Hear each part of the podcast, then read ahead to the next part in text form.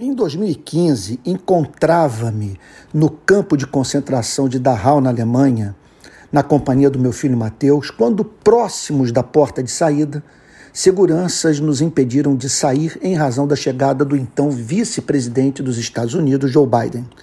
Eu me lembrei hoje dessa história.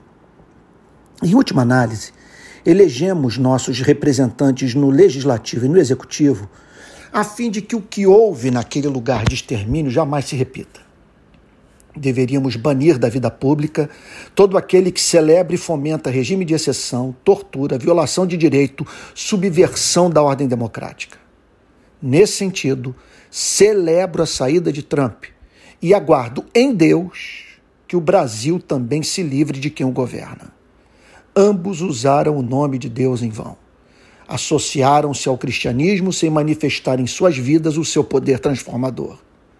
Como declara o apóstolo Paulo na segunda epístola a Timóteo, capítulo 3, do verso 1 ao 5. Abre aspas.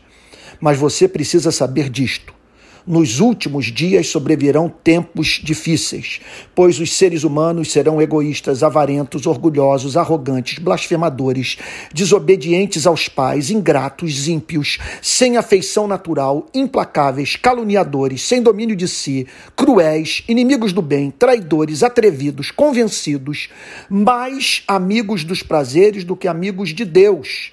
Agora, presta atenção.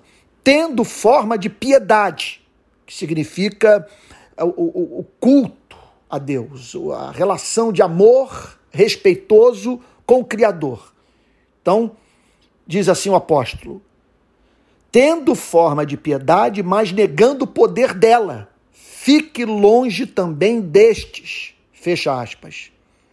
Cristão, cristãos devem amar a todos, mas jamais ser cúmplices de quem usa em vão o nome santo de Jesus. Repito, tendo forma de piedade, mas negando o poder dela.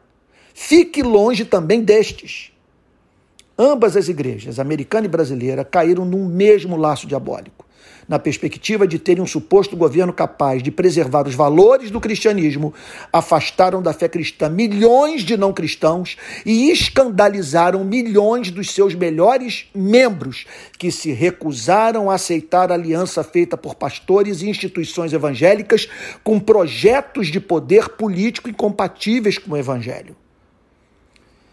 Amigos e amigas, continuemos a luta no Brasil nosso dia chegará. Contudo, não nos esqueçamos jamais que não podemos usar as armas e a forma de discurso daqueles de quem divergimos.